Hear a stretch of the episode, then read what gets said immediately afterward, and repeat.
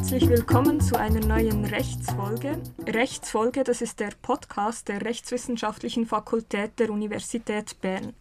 Mein Name ist Celine Hoog und bei mir ist auch heute wieder Dr. Charlotte Blattner. Und wir haben auch heute wieder einen Gast und das ist Professor Peter V. Kunz. Professor Peter V. Kunz ist seit 2005 ordentlicher Professor für Wirtschaftsrecht und Rechtsvergleichung an der Rechtswissenschaftlichen Fakultät der Universität Bern und er leitet hier das Institut für internationales und nationales Wirtschaftsrecht als Geschäftsführer.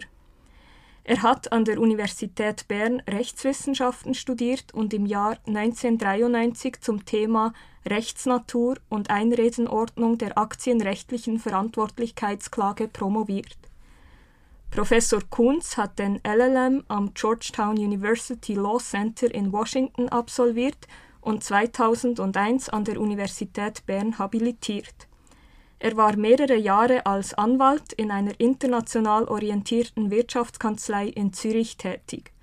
Von 2015 bis 2020 war Professor Kunz Dekan der Rechtswissenschaftlichen Fakultät in Bern. Die Forschungen und die Lehrtätigkeiten von Professor Kunz sind fokussiert auf das Wirtschaftsrecht mit Schwergewichten im Gesellschafts- und Aktienrecht sowie im Finanzmarkt- und Bankenrecht. Seit einigen Jahren widmet er sich zusätzlich dem Tierrecht. Professor Kunz hat über 160 juristische Publikationen verfasst, darunter ein 1200-seitiges Werk zum Wirtschaftsrecht. Professor Kunz, herzlich willkommen in unserem Podcast. Besten Dank, freue mich. Ja, Sie forschen und lehren im Wirtschaftsrecht. Ihr wissenschaftliches Schwergewicht liegt dabei auf dem Gesellschafts- und Aktienrecht sowie dem Finanzmarkt- und Bankenrecht. Was muss man sich als Laie unter diesen Rechtsgebieten vorstellen? Ja, das Wirtschaftsrecht ist eines von, von vier Rechtsgebieten. Also das Recht wird generell in Rechtsgebiete eingeteilt. Äh, das Privatrecht regelt die Verhältnisse zwischen Personen, wenn sie eine Zeitung am Kiosk kaufen, das ist Privatrecht. Dann gibt es das öffentliche Recht, wo der Staat auftritt, wenn sie eine Bewilligung für eine Demonstration brauchen, dann äh, ist das öffentliches Recht. Strafrecht ist auch der Staat tätig, wenn er nämlich jemanden ins Gefängnis stecken oder büßen will für ein strafbares Verhalten. Und dann gibt es eben noch das Wirtschaftsrecht. Ich sage immer, das Wirtschaftsrecht, ich sage das aber mit einem Lächeln, ist die Krone der anderen Rechtsgebiete, weil Privatrecht, öffentliches Recht und Strafrecht zum Wirtschaftsrecht gehören. Also das Wirtschaftsrecht ist, wenn Sie so wählen, ein Querschnittsthema und als Wirtschaftsrechtler verstehe ich mich auch als juristischen Mehrkämpfer. Und die, äh, die spezifischen Themengebiete im Wirtschaftsrecht äh, sind eben beispielsweise das Gesellschafts- und das Aktienrecht, wo es um die häufigsten Rechtsformen, Unternehmensformen gehen, wie Aktiengesellschaften, Genossenschaften, äh, Gesellschaften mit beschränkter Haftung. Das ist das Gesellschaftsrecht. Und das Finanzmarktrecht auf der anderen Seite, das ist das, was vor allem in den Medien seit einigen Jahren im Vordergrund steht, wenn es um Banken geht, um Börsen. Das ist also der Regelungsbereich, wo es etwa um die Finanzmarktaufsichtsbehörde, die FINMAG geht. Und all das ist eben in dem Sinne Wirtschaftsrecht, zu dem auch Teile des Strafrechts wie eben beispielsweise Urkundenfälschungen und ähnliches gehören. Mhm. Und was fasziniert Sie an diesen Rechtsgebieten? Also ist es primär diese Interdisziplinarität oder ist es das Interesse an der Wirtschaft? Und äh, eigentlich eine Kombination. Es ist tatsächlich schon so, ich bin froh, dass ich als juristischer Mehrkämpfer eigentlich mich zu allen Themen auskennen muss. Also ich schreibe und referiere zum Beispiel auch über Grundrechte. Äh, ich äußere mich auch zu privatrechtlichen Themen. Ähm, ich finde es, wie soll ich sagen, für mich als Wirtschaftsrechtler eigentlich am spannendsten, dass wir zu allen Themengebieten uns äußern können. Äh, ich bin aber offen gesagt da mehr oder weniger reingerutscht durch meine berufliche Tätigkeit. Es ist also nicht so, dass ich als junger Student gedacht habe, voilà, das muss ich jetzt da die nächsten 40 Jahre machen, sondern ich war einfach bereits als Praktikant in einer wirtschaftsrechtsorientierten Kanzlei tätig, habe dann auch lange Jahre in Zürich in der Wirtschaftsadvokatur gearbeitet und so hatte ich tagtäglich mit Aktiengesellschaften, mit Börsengängen und so weiter zu tun. Äh, das hat mich auch gefreut und ich muss sagen, als Jurist äh, habe ich immer Horror davor, mich zu langweilen. Also eine ständige Gewöhnung an etwas, das äh, ist etwas, was mich unzufrieden macht. Und äh, das Wirtschaftsrecht ist wirklich ein Themengebiet, da kommen immer neue Fragen auf. Das sieht man die letzten 10, 15 Jahre, auch die Medienberichterstattung über Unternehmungen, über Skandale und so weiter. Und das ist etwas, was ich bewusst auch mache, was ich in den Medien kommentiere. Das bringe ich dann auch nachher in die Vorlesungen. Und insofern hat das Wirtschaftsrecht tatsächlich auch einen faszinierenden Aspekt in meiner Tätigkeit, den ich nicht missen möchte. Unter unserer Zuhörerschaft befinden sich auch einige angehende JuristInnen und von daher interessiert uns, Sie waren ja vor Ihrer Professur an der Rechtswissenschaftlichen Fakultät der Uni Bern auch als Privatdozent mhm. und dann als Anwalt tätig, unter anderem auch international. Und hier würden wir gerne wissen, wie unterscheidet sich diese praktische Tätigkeit, vor allem als Anwalt, Anwältin, von ihrer wissenschaftlichen Arbeit und was hat Sie dazu bewogen, ähm, wissenschaftlich tätig mhm. zu werden als Professor? Wie kam es dazu? Mhm.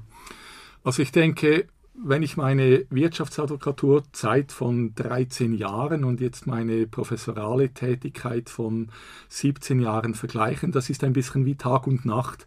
Äh, aber ich sage nicht gut oder schlecht, es ist einfach anders.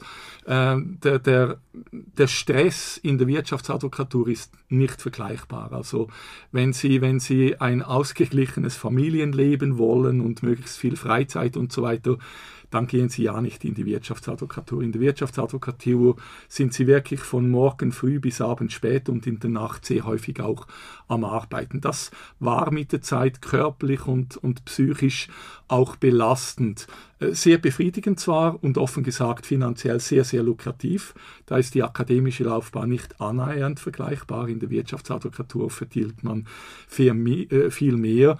Aber der Druck ist enorm. Also Sie haben dort Druck mit den Kollegen in der eigenen Kanzlei, wenn es um die Verteilung des Gewinns geht. Sie haben Druck von Gerichten, von Behörden und ganz, ganz wichtig, völlig unterschätzt, Sie haben sehr direkten Druck von Ihren Klienten. Also das ist nicht notwendigerweise ein freundliches Verhältnis, weil die bezahlen viel Geld, die wollen ihre Ergebnisse durchgebracht haben. Ich habe aber bereits in dieser praktischen Tätigkeit immer den Anspruch gehabt, daneben auch unabhängig mich wissenschaftlich zu betätigen. Also auch als ich als äh, Zürcher Anwalt, auch als Partner in einer Kanzlei tätig gewesen bin, habe ich viele Publikationen gemacht, habe ich wissenschaftliche Referate gehalten, habe mich habilitiert, weil ich mir immer gesagt habe, ich will mir die Option schaffen, später mal an die Uni zu wechseln. Ich habe es aber bewusst nicht von Anfang an geplant, weil das ist relativ gefährlich. Also wenn man jetzt wissenschaftlicher Assistent ist, Oberassistent und die Linie geht, dann ist das Risiko, dass man irgendwann 40 Jahre alt ist und es gibt einfach keine Professur weil Professuren, die sind beschränkt an der Anzahl. Und so habe ich mehr aus Risikoüberlegung gesagt, als Anwalt habe ich einen sehr befriedigenden Job in Zürich, bin Partner in einer Kanzlei, verdiene sehr gut und wenn ich das mache bis 70, ist das völlig in Ordnung. Ich habe aber parallel die Option mir erarbeitet und wurde dann tatsächlich auch äh, als 40-Jähriger bereits eigentlich ein bisschen zu früh, offen gesagt, weil die guten Anwaltsjahre wären dann gekommen, mhm. äh, bin ich eigentlich einige Jahre zu früh gewechselt an die Uni. Muss aber offen sagen, ich würde nie mehr zurück. Weil die Unabhängigkeit, die schätze ich extrem. Mhm. Als Anwalt machen Sie zwar nicht alles, was der Klient will, aber im Prinzip vertreten sie seine Interessen. Und das Tolle jetzt bei der Professur, die ich seit 2005 habe, ich mache und sage und schreibe wirklich, was ich will. Äh, das kommt nicht bei allen Leuten immer sehr äh, gut an, das nehme ich zur Kenntnis. Ich habe sehr häufig böse Mails, die ich erhalte, äh, das gehört dazu, aber ich nehme in Anspruch, wirklich unbestechlich zu sein und wenn der Kunz in einem Interview etwas sagt oder der Kunz schreibt etwas in einem Aufsatz, kann man davon ausgehen, der Kunz glaubt daran. Und diese Unabhängigkeit, die ist mir sehr, sehr viel wert. es ist schon klar, auch Professoren haben Druck.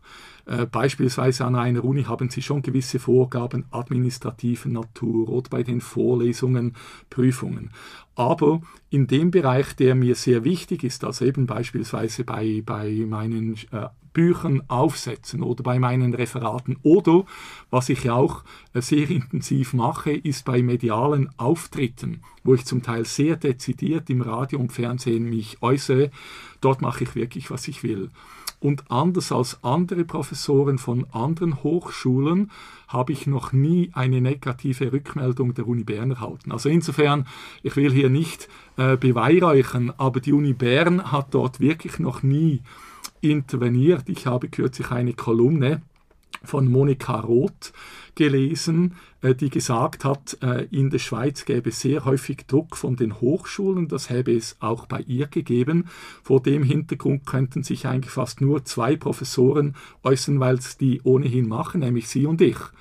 Und äh, bei mir ist es aber wirklich so, die Uni Bern hat noch nie irgendetwas gesagt. Ich weiß, sie ist nicht immer glücklich, aber äh, wahrscheinlich hat man schon verstanden, dass die Forschungs- und Wissenschaftsfreiheit sehr wichtig ist. Vielleicht hat man sich auch gesagt, der Kunst macht ohnehin, was er will.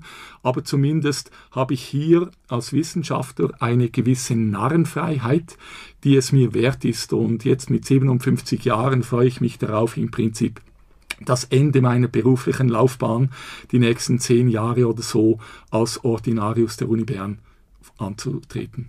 Sehr schön. Ja, die wissenschaftliche Unabhängigkeit, die Narrenfreiheit, das sind auch Elemente, die uns daran faszinieren, den Job zu machen, den wir machen.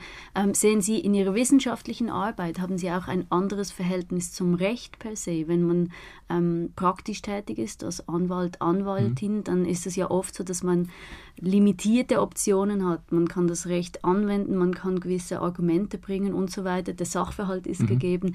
Wenn man wissenschaftlich arbeitet, dann geht man auch noch ähm, mehr in die normativen Gefilde. Mhm. Man schaut mhm. dann, wie müsste sich das Recht auch weiterentwickeln und so weiter.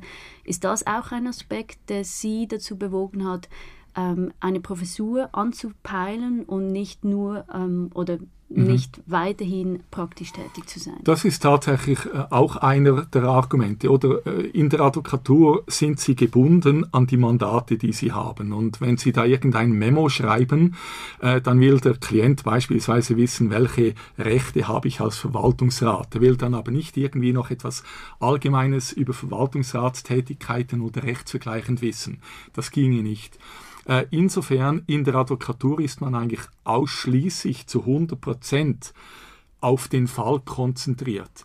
Jetzt in der, in der Wissenschaft haben Sie eben die Möglichkeit, auch abstrakt Äußerungen zu machen und äh, ich genieße es, sämtliche Facetten reinzubringen. Also das, was Sie vorhin gesagt haben, ich beschäftige mich stark gewichtig mit generell abstrakten Regeln, also mit der Rechtsetzung auch rechtspolitisch, dass ich sage, so ist es heute, man müsste vielleicht unter diesen Aspekten der Lege Ferenda etwas ändern.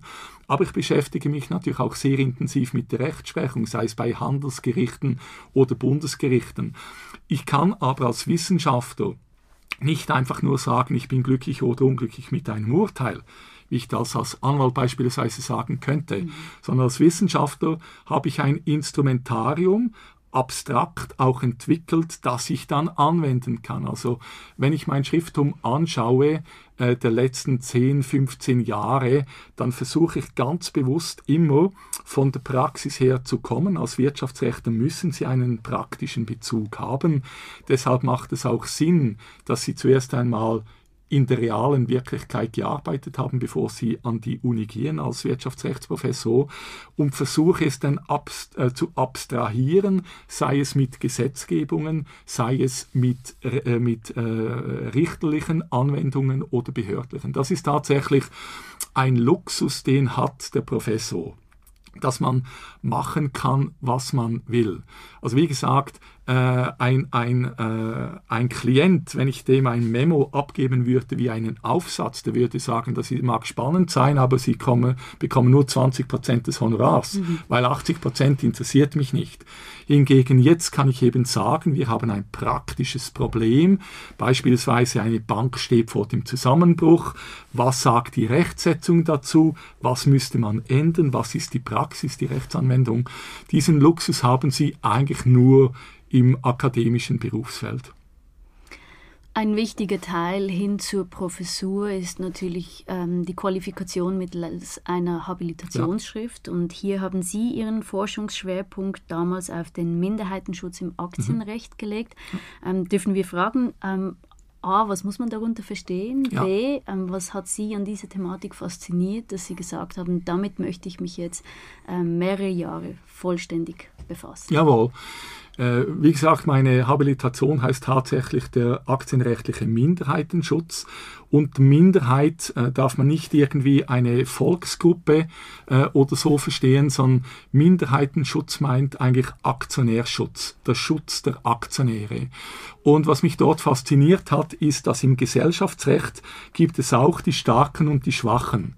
Das gibt es in verschiedenen Bereichen, also in sozialen Rechtsbereichen. Denken Sie an das Mietrecht. Dort haben Sie den, den Vermieter und den Mieter, haben Sie einen starken und einen potenziell schwachen. Das haben Sie im Arbeitsrecht. Sie haben einen potenziell starken Arbeitgeber und einen potenziell schwachen Arbeitnehmer. Dort haben Sie immer ein gewisses Machtgefälle. Und was den meisten Leuten nicht bewusst gewesen ist oder nach wie vor nicht, das haben sie eben auch im Gesellschaftsrecht. Die Aktiengesellschaft ist eigentlich stark. Der Hauptaktionär, der Mehrheitsaktionär, weil das Mehrheitsprinzip gibt, kann eigentlich alles bestimmen. Der Mehrheitsaktionär mit 51 Prozent in einer AG kann in der Generalversammlung alle Verwaltungsräte wählen, kann alle Beschlüsse fassen. Und dort hat mich interessiert, ja, wie schaut es nun aus um den Aktionär, der eben in der Minderheit ist. Wie ist er geschützt? Ist er geschützt? Welche Möglichkeiten hat er? Und äh, ich habe mich äh, schon in der Tätigkeit als Wirtschaftsanwalt natürlich dafür interessiert. Ich habe zwar, zwar meistens die Unternehmung vertreten und habe dann gesehen, wie man den Minderheitsaktionär plagen kann, äh, habe aber immer gedacht, es interessiert mich jetzt auch, wie kann sich der Minderheitsaktionär zur Wehr setzen. Und damit habe ich mich dann tatsächlich äh, beschäftigt, äh, mein Auslandsaufenthalt, der unter anderem auch von, vom Nationalfonds und auch von der Universität Bern großzügig unterstützt worden ist, habe ich schwergewichtig äh, dieser Forschungstätigkeit gewidmet. Und schlussendlich habe ich auch dort ein Buch von äh, 1100 Seiten geschrieben zum, zum Minderheitenschutz, wo ich viele, wenn auch nicht alle Aspekte des, des Schutzes aufgeführt habe. Das hat mich also, wie gesagt, persönlich interessiert und ist natürlich auch ein klassisches Themengebiet im, im Gesellschaftsrecht oder der Schutz der Gesellschaft. Das ist so ein Kernthema, das mich wirklich interessiert hat. Sehr spannend und beeindruckend. Wir hoffen, dass wir das ähm, vielleicht bei einem anderen Podcast einmal vertiefen können. In der heutigen Folge aber sprechen wir unter anderem über den sogenannten Vinzenz-Fall. Mhm. Das als Monsterprozess angepriesene Verfahren gegen unter anderem einen renommierten Ex-Bankenchef. In ihrer Anklage wirft die Zürcher Staatsanwaltschaft dem Ex-Raiffeisen-Chef Pierin Vinzenz und seinem Geschäftskollegen Beat Stocker unter anderem Betrug vor. Sie sollen sich versteckt an anderen Firmen beteiligt haben.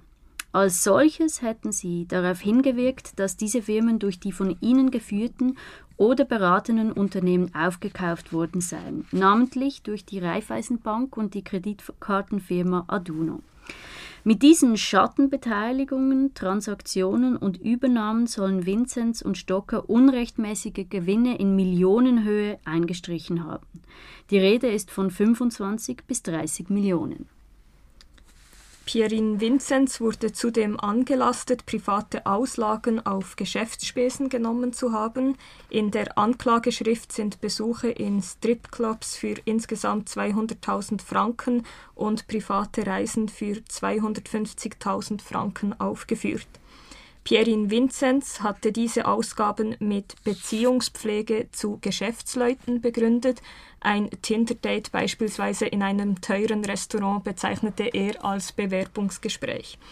Mitte April nun, äh, also vor rund ungefähr einem Monat, fällte das Bezirksgericht unter dem Vorsitz von Präsident Sebastian Appli sein Urteil. Das Gericht erklärte die Angeklagten für schuldig, etwa was die mehrfache Veruntreuung, die ungetreue Geschäftsbesorgung, den gewerbsmäßigen Betrug sowie die mehrfache Urkundenfälschung zur Spesenabrechnung anbelangt. Pierin Vinzenz wurde zu drei Jahren und neun Monaten Haft sowie zu einer bedingten Geldstrafe in Höhe von 840.000 Franken verurteilt. Beat Stocker schaut vier Jahren Gefängnis entgegen, seine bedingte Geldstrafe wurde aufgeschoben. Nun zuerst die Frage, wie intensiv haben Sie sich mit diesem Prozess beschäftigt, wie haben Sie ihn verfolgt und weshalb? Ja, gute Frage. Ich habe den sehr intensiv äh, beobachtet, wenn Sie so wollen, und zwar nicht erst jetzt die Verhandlungsphase, sondern man muss sich bewusst sein, die Thematik Raiffeisen und, und auch deren CEO, das ist jetzt nicht etwas Neues für mich. Also ich habe im Prinzip seit 2005 als ich als Ordinarius begonnen habe, mich mit Reifeisen beschäftigt, weil das ein spannendes Thema generell ist. Äh, mit, äh, ich habe mich auch äh, verschiedentlich zu, zu diesem Genossenschaftskonzern geäußert. Ich entsinne mich vor langer Zeit, vor etwa zehn Jahren, habe ich mal einen erbosten Brief von Herrn Vinzenz bekommen, weil er der Meinung war, ich hätte den Raiffeisenkonzern nicht verstanden, äh, was äh, falsch gewesen ist. Ich habe ihn sehr genau verstanden, aber war nicht ganz glücklich mit meinen Äußerungen im Interview. Das heißt, ich habe mich, weil es fast eine einzigartige Situation bei Raiffeisen ist, immer damit beschäftigt. Auch Herr Vinzenz war und ist ein extrem spannender Mensch, vor allem auch von seiner Funktion her, als sicherlich bekanntester Banker, als, als Lieblingsbanker der Schweiz. Insofern war es naheliegend, dass ich das angeschaut habe. Ich habe das bereits begonnen äh, zu verfolgen und, und wurde auch äh, äh, in verschiedenen Interviews gefragt, als es um die Verhaftung ging. Also bereits die Verhaftungsphase und die U-Haft und so weiter habe ich mit Interesse verfolgt. Auch jetzt hier diesen Prozess habe ich natürlich verfolgt. Äh, Sie fragen, warum?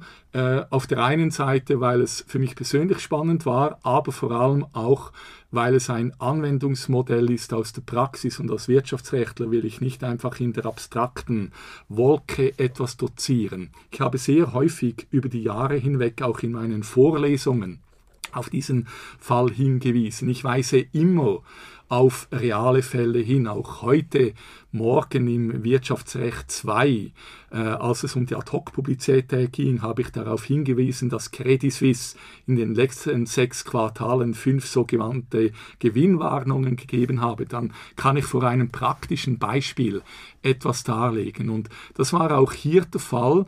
Äh, ich habe das sehr genau verfolgt. Ich bin also nicht etwa im Gericht gewesen, dafür hätte ich nicht Zeit. Ich habe ja hier noch einen Tagesjob an der Uni Bern. Ich habe, aber es gibt ja da die Live-Zusammenfassungen, die habe ich natürlich gelesen. Ich habe insbesondere auch die Anklageschrift sehr genau gelesen. Die Anklageschrift wurde mir von verschiedenen Medienvertretern weit vor dem Prozess bereits zugestellt, weil die Medien kommen auf mich zu, weil sie wissen, ich gehöre nicht zu Raiffeisen, ich gehöre nicht zu Herrn Vinzenz. Ich sage einfach als Unabhängiger, wie ich das sehe. Und das ist für die Medien auch etwas, was sie schätzen, weil sie sagen, wir haben hier eine möglichst objektive Einschätzung. Vor dem Hintergrund habe ich gewusst, äh, das wird äh, die Medien interessieren. Vielleicht einfach ein Nebensatz, äh, dass ich das auch mal gesagt habe, weil es dort Missverständnisse gebe. Ich äh, erhalte überhaupt nichts von den Medien. Also was ich da mit diesen Interviews mache, das ist mein Service Public. Äh, ich bekomme da nicht nur kein Geld, ich bekomme auch keinen Wein oder was auch immer. Vor dem Hintergrund äh, gebe ich Interviews, wenn ich Zeit und Lust habe, nicht weil ich irgendetwas daran verdiene. Also zum Teil haben die Leute das Gefühl, ah, der Kunst bekommt dafür 10 für 10 etwas. Null. Muss auch nicht sein, weil ich dadurch wirklich unabhängig bin zu sagen, was ich will. Und es ist ein, ein wichtiger Fall. Ich habe mich vor allem vorbereitet äh, durch die Vorgeschichte, die äh, etwa 360 Seiten umfassende Anklageschrift habe ich zweimal sehr genau gelesen, einmal sogar in, in Ferien, weil ich wissen wollte, was vorgeworfen wird. Was ich nicht gesehen habe, und deshalb bin ich dann auch gespannt, wie das Urteil begründet wird, sind die konkreten Beweise, die schriftlich eingebracht worden sind. Die habe ich nicht gesehen, die haben die Journalisten nicht gesehen. Das kennen nur die Staatsanwälte und die Verteidiger.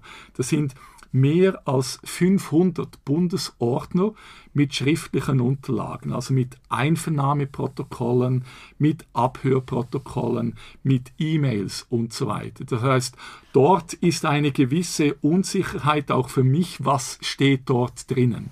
Und vor dem Hintergrund habe ich das wirklich mit, mit äh, relativ eng verfolgt und, und ähm, bin deshalb auch der Meinung, ich verstehe in etwa, um was es dort geht. Es geht eben schon ein bisschen mehr um die Striplokale, die vor allem für die Medien interessant äh, waren. Das gehört auch dazu, aber ich denke, ich habe dort einen äh, relativ umfassenden Blick gewonnen für diesen durchaus wichtigen Prozess in der schweizerischen Wirtschaftsrealität. Mhm. Und dieser Prozess gilt ja als der größte Wirtschaftsrechtsfall seit den letzten 20 Jahren. Ja. Ähm, was macht ihn so besonders? Sie haben auch in einem medialen Auftritt gesagt, juristisch sei eigentlich der Prozess kaum interessant. Das ist schon so, also juristisch mit, mit einem einzigen äh, Ausnahmebereich, über den wir nachher vielleicht noch sprechen, Retrozessionen als Argumentation. Äh, eigentlich ist juristisch relativ simpel, also das können zweitsemestrige Jus-Studenten nachvollziehen, weil es sind gewisse Straftatbestände, Sie haben es vorhin gesagt, Frau Blattner, äh, Veruntreuung, Urkundenfälschung, Betrug, das lernen Sie im Strafrecht BT schon sehr früh. Das heißt, an sich sehr viel juristisch Spannendes ist nicht vorhanden. Äh, was juristisch anforderungsreich ist, und da bin ich dann eben auch gespannt, wie man den Sachverhalt, die angeblichen Tatsachen, die bewiesen werden müssen, wirklich bringt. Weil dort, das habe ich auch in verschiedenen Interviews gesehen, bin ich nicht ganz überzeugt, ob genügend Tatsachen vorhanden sind, um dann diese äh, Rechtssätze anzuwenden. Weshalb hat dieser Prozess nun diesen Widerhall gefunden? Ich denke, das ist relativ einfach zu erklären durch die betroffenen Parteien. Äh, Raiffeisen ist eine Lieblingsgesellschaft der Schweiz. Meine Eltern kennen Raiffeisen, sind Raiffeisen-Genossenschaftler, haben mich über zehn Jahre kritisiert, wenn ich irgendetwas Kritisches zu Raiffeisen gesagt habe.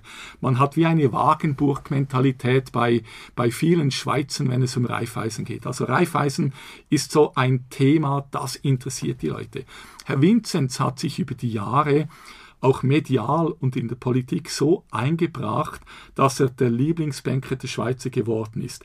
Einer von uns, der Pierin aus dem Bündnerland. Und auf der anderen Seite sind die bösen Gnome von Zürich, die Millionen verdienen, die dunkel gekleidet sind. Also er hat dort bewusst mit etwas gespielt.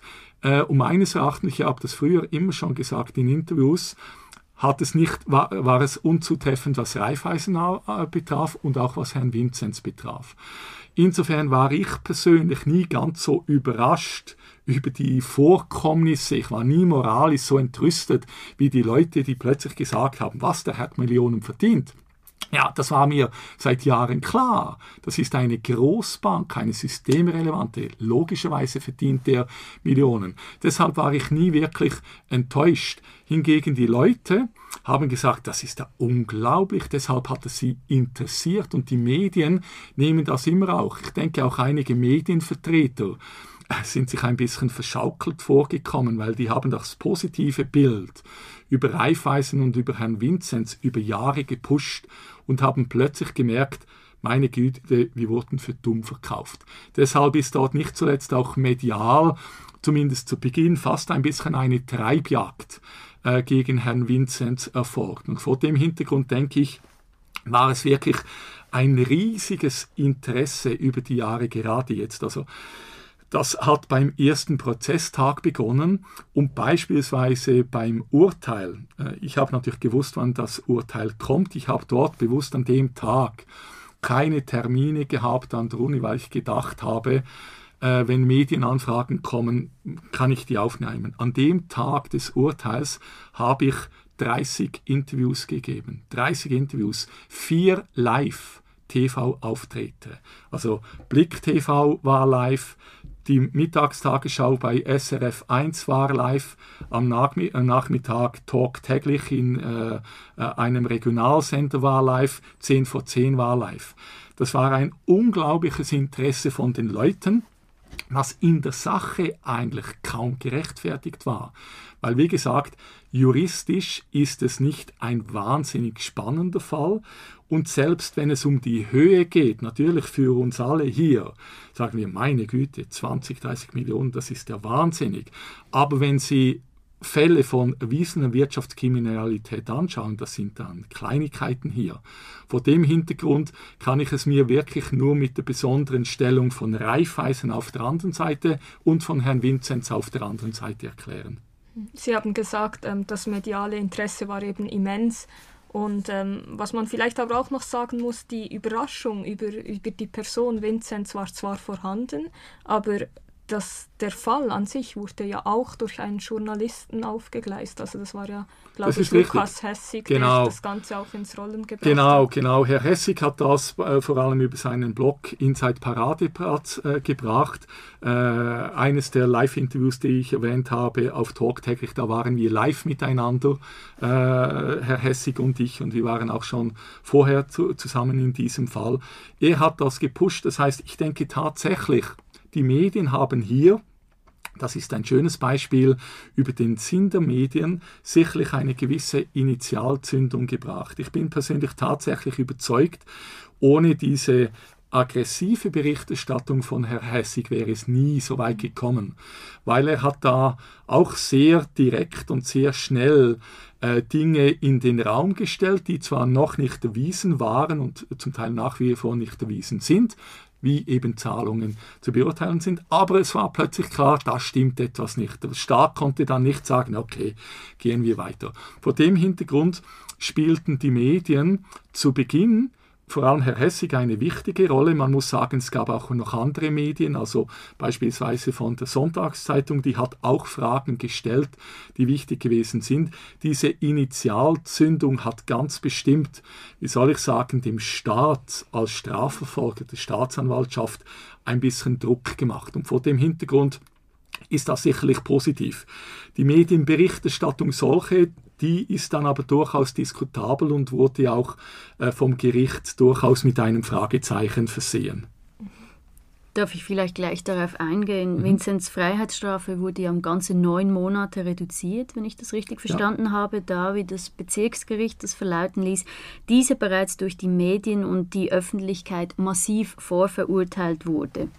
Ähm, und jetzt nimmt mich natürlich Wunder, ähm, aus der breiteren Perspektive wird mit diesem Konstrukt der Vorverurteilung diese öffentliche Schmach dem Freiheitsentzug und damit den klassischen strafrechtlichen Mitteln gleichgesetzt. Mhm. Wie muss man das einordnen?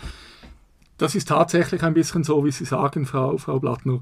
Ähm, bei der Strafzumessung müssen Sie ja auch berücksichtigen, welche konkreten Auswirkungen das für einen Betroffenen hat, für einen Verurteilten. Und es kommt immer wieder, wenn auch nicht sehr häufig vor, dass ein Gericht sagt, jemand ist bereits genügend bestraft, weil er sozial erledigt ist. Also vor etwa zwei Jahren gab es auch einen berühmten Fall, äh, der aber noch nicht rechtskräftig entschieden worden ist vom Bundesstrafgericht. Da ging es auch um einen bekannten Wirtschaftsmann, äh, der war nach diesem Prozess sozial erledigt. Also in der Wirtschaft, aber auch sozial war der erledigt. Und auch dort hat das Gericht gesagt, er ist schon alt, also ein bisschen überspitzt jetzt, ist ein älterer Mann, ist sozial erledigt, dann müssen wir nicht noch auf, äh, etwas draufhauen. Da ist man ein bisschen großzügiger. Also insofern dieser Strafrabatt durch eine mediale Vorverurteilung kommt vor. Ich war im konkreten Fall aber schon ein bisschen überrascht über die Höhe. Weil äh, neun Monate zu reduzieren wegen der medialen Vorverurteilung hat mich offen gesagt baff überrascht. Da bin ich dann sehr gespannt, wie das begründet wird. Oder? Weil neun Monate, das ist dann doch eine schöne äh, Zeit. Man muss sich auch bewusst sein, äh, ich habe, wie gesagt, diese mediale Berichterstattung nicht nur verfolgt, sondern ich war zum Teil auch Teil davon, weil ich habe schon Interviews gegeben bei der Verhaftung von Herrn Vinzenz. Deshalb weiß ich auch ziemlich genau, was berichtet worden ist. Zu Beginn äh, war es tatsächlich so, hat man sehr stark vorverurteilt. Und ich habe in verschiedenen Interviews gesagt, äh, passt mal auf, nichts erwiesen, man wird sehen. Ich habe da immer gewarnt, also mein Rechtsstaatsbedürfnis war immer groß. Aber in der Frühphase äh, war eigentlich für jedermann klar, das ist ein Krimineller, der gehört ins Gefängnis. Und das wurde durch die Medien transportiert. Dort konnte ich es nachvollziehen. Hingegen jetzt, als es auf den Prozess zuging, muss ich sagen, in der Prozessphase selber habe ich die mediale Berichterstattung als durchaus ausgeglichen betrachtet. Äh, nicht nur, weil ich äh, sehr viele Interviews gegeben habe und eigentlich immer darauf hingewiesen habe, sei mir nicht ganz klar, weshalb ich hier verurteilt werde, sondern die Medien haben das besser abgedeckt. Also gerade seit dem Jahr 2022, diese ganze Prozessphase, war meines Erachtens nach keine mediale Vorverurteilung mehr. Selbst wenn ich einen Verlag nennen darf, der äh, zitiert wird, Ringier, die extrem viel berichtet haben, die in einer Frühphase nach meiner Einschätzung auch sehr einseitig waren, ähnlich wie Tamedia, die sehr einseitig gewesen sind, als der Chefredaktor sogar die Gerichte aufgefordert hat, äh, völlig unhaltbar, dass man hier ein strenges Urteil spricht. Also das sollte ein Chefredaktor, den ich notabene persönlich sehr schätze, aber das gehört sich nicht. Aber selbst Ringier hat da eindeutig gekehrt. Vor dem Hintergrund war ich nicht überrascht, dass man es berücksichtigt hat, aber neun Monate, da bin ich sehr gespannt, weil es ist dann schon heikel, auch rechtsstaatlich, wenn man sagt, im Prinzip gibt es einen, einen, äh, einen Strafrechtsbonus für eine mediale Vorverurteilung. Ich denke, es liegt wirklich vor allem an den Medien, sich ein bisschen selber an der Nase zu nehmen. Zum Teil hat man das ge, äh, gemacht. Auf der anderen Seite muss man sich auch bewusst sein, ähm, auch Straftäter nutzen die Medien sehr häufig durch Interviews und im konkreten Fall, das hat zwar Herr Vinzenz nicht gemacht, er hat geschwiegen, jetzt über Jahre, aber der zweite Hauptangeklagte hat einige Wochen vor dem Prozess, wenn ich mich richtig entsinne, glaube ich in der NZZ am Sonntag ein sehr prominentes, Urteil, äh, prominentes Interview gegeben. Äh, das heißt, die Vorverurteilung, neun Monate, da bin ich wirklich gespannt, wie das begründet werden soll. Strafrechtlich bietet ja der Fall ungemein viel Gesprächsstoff mhm. und wir würden hier gerne noch mehr darüber diskutieren. Ähm, es geht dabei um die Angemessenheit des Strafmaßes, die Rolle des Bezirksgerichts und aber auch verfahrensrechtliche Elemente. Ähm, Im heutigen Gespräch würden wir gerne etwas wegkommen von ja. diesen Elementen, weil es ja medial ähm, ja. stark abgedeckt wird mhm. und wir möchten dafür den Fokus auf die weiteren wirtschaftsrechtlichen Elemente legen. Mhm. Mhm. Und wenn wir jetzt erstmal einen Blick auf das Gesellschaftsrecht werfen, würde uns jetzt erst einmal interessieren, wie ist eigentlich diese Raiffeisenbank gesellschaftsrechtlich organisiert? Welche Funktionen und Kompetenzen kommen hier in einem Verwaltungsrat und dem Ver Verwaltungsratspräsidenten mhm. in einer solchen Organisation zu? Ein guter Punkt und ich bin auch froh, dass Sie, dass Sie im Prinzip ein bisschen die Vogelperspektive anwenden, weil das wird auch immer wieder ein, ein wenig vergessen. Ähm, ich habe, wie gesagt, auch gesagt, es geht nicht nur um Herrn Vincent, sondern um den Raiffeisen-Konzern, der sich ja im konkreten Fall auch noch als Privatkläger einbringt und die auch ein sehr gutes Image haben und so weiter. Vor dem Hintergrund macht es schon Sinn, auch Reifeisen anzuschauen, nicht zuletzt unter dem Aspekt, ob man vielleicht auch ein gewisses Selbstverschulden dort feststellen würde. Reifeisen, wie gesagt, äh, beobachte ich seit 2005 sehr genau, weil Reifeisen ist ein Konzern. Das ist nicht eine Einzelunternehmung, sondern es ist ein Konzern. Wir haben also dort verschiedene lokale Banken. Also die Bank, äh, wo, wo sie leben, das ist nur eine von vielen Banken von einer dreistelligen Zahl. Also wenn Sie die Raiffeisenbanken Dulliken Starkirch anschauen, die gehört zum Konzern. Daneben haben Sie aber Dutzende andere Banken auch. Und das sind Genossenschaften, das sind eben nicht Aktiengesellschaften, das sind Genossenschaften, das heißt, jedermann kann dort Mitglied werden. Sie müssen nicht Aktien kaufen, sondern sind als Genossenschaft. Sie und ich können dort Mitglied werden. Ich bin es persönlich nicht, aber wir haben, ich glaube, über eine Million Genossenschafter in der Schweiz. Und diese Struktur als Genossenschaft hat gewisse Vorzüge und gewisse Nachteile. Der Vorzug ist, Image. Raiffeisen spielt die Image-Karte seit vielen Jahren und das ist völlig legitim. Wir haben gute Unternehmen und schlechte Unternehmen. Die schlechten Bösen, wenn ich es ein bisschen überspitzt sagen darf, sind die Großbanken. UBS, Credit Suisse. Da sind auch die Medien sehr scharf. Raiffeisen sagt man ja Genossenschaften, die seien ja nicht gewinnstrebig was völlig falsch ist. Eine Genossenschaft ist auch gewinnstrebig.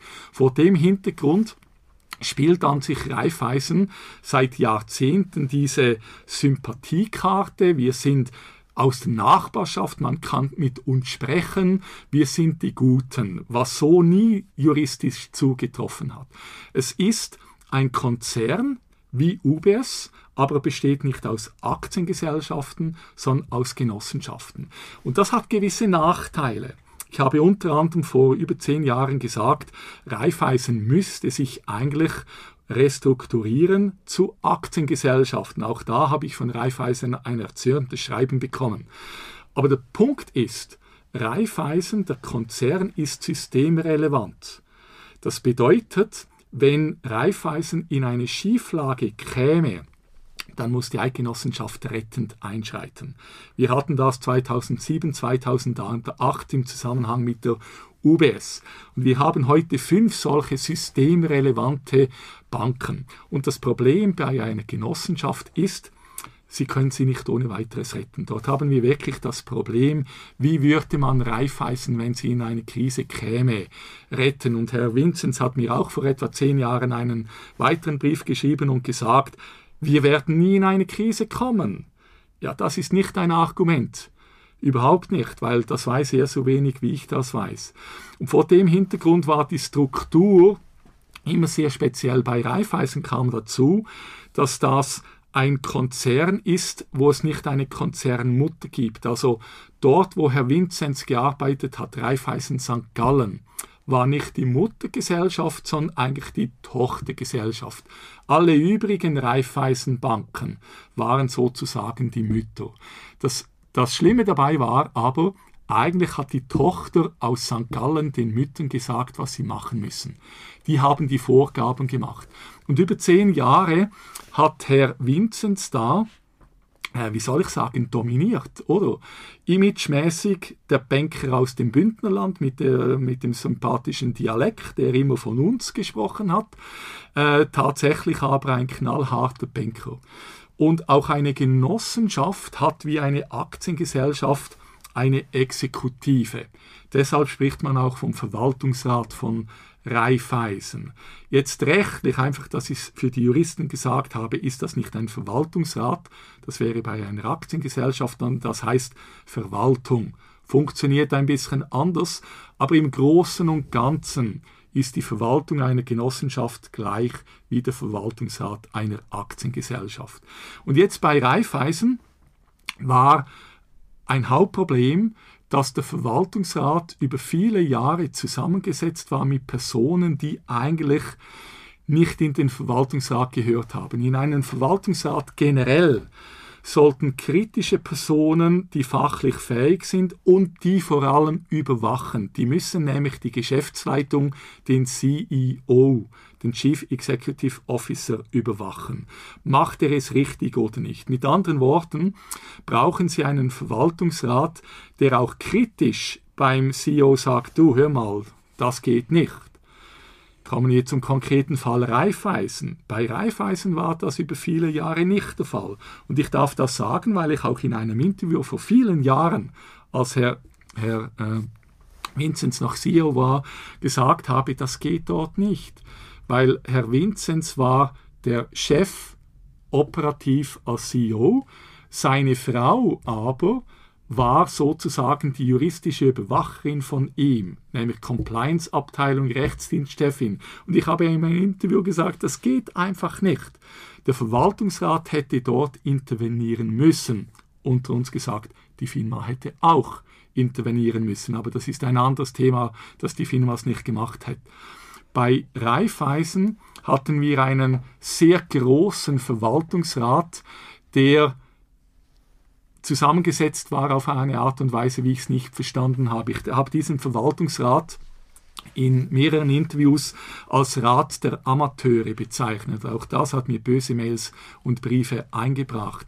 Das waren sicherlich sehr nette Leute, waren ehemalige Politiker, es war eine Altregierungsrätin aus dem Kanton Zürich, das waren sicherlich gute, sinnvolle Leute, aber zur Überwachung einer systemrelevanten Bank die die Schweiz retten müsste, wenn sie vor dem Konkurs stünde, wäre sie von Anfang an ungeeignet gewesen. Und das war vermutlich eben auch ein Problem. Wir kommen vielleicht nachher auch noch auf die Spesen zu sprechen, weil äh, unter anderem die Spesen, die Sie eingangs erwähnt haben, die wurden abgesegnet vom Verwaltungsratspräsidenten. Also insofern war die Struktur eigentlich legal, aber im konkreten Fall so sehr von Herrn Vinzenz auf sich selber äh, ausgerichtet, dass klar gewesen ist, der Verwaltungsrat konnte die Aufgaben, die er hatte, nämlich eine saubere Überwachung des CEOs vorzunehmen, schlicht und ergreifend nicht erfüllen. Darf ich kurz noch etwas nachfragen? Sie haben jetzt gesagt, aus, also das scheint mir nachvollziehbar aus der Perspektive der Bank, sich als Genossenschaft zu organisieren, ähm, weil das quasi so, mhm. wie Sie gesagt haben, mit dem Image eng zusammenhängt. Ja.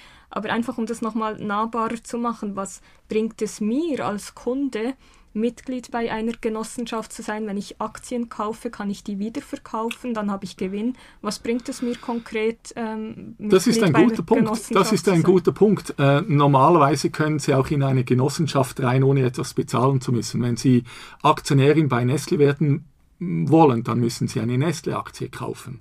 Äh, in den meisten Genossenschaften können Sie rein, wenn Sie unterschreiben. Also äh, wenn Sie Migro-Genossenschafterin oder Coop-Genossenschafterin werden wollen, das kostet Sie überhaupt nichts.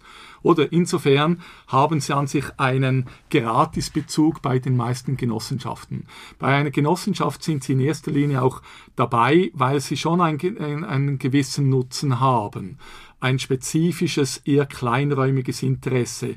In eine Wohnbaugenossenschaft gehen Sie, weil Sie Mieterin dort sind dann gehen Sie dort rein. Oder im landwirtschaftlichen Bereich haben Sie auch häufig Genossenschaften, beispielsweise äh, die Genossenschaft, die, die, die hat Melkmaschinen, die Milchbauern gehen dort dazu. Das ist billiger für sich, äh, als wenn sie die Milchmaschinen selber äh, kaufen müssen. Also es hat schon Vorzüge, in kleinräumigen Situationen. Genossenschaften machen also bei, bei Wohnbaugenossenschaften landwirtschaftlichen Sinn.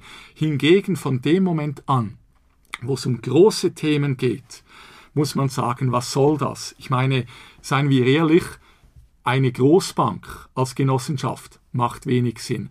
Auch Migro Coop organisiert als Genossenschaften ist durchaus zweifelhaft, weil die, die Wirksamkeit, die Marktmacht, die besteht, obwohl es eine sympathische Genossenschaft oder Genossenschaftsverbände sind. Mobiliar hier in Bern ist auch so ein Sympathieunternehmen, hat eine genossenschaftliche Basis. Äh, das ist schwergewichtig schon so, dass man Sympathiepunkte, PR-Punkte machen kann. Und offen gesagt, bei einer Genossenschaft haben sie den Vorzug, die Genossenschaften sind viel verzeihender.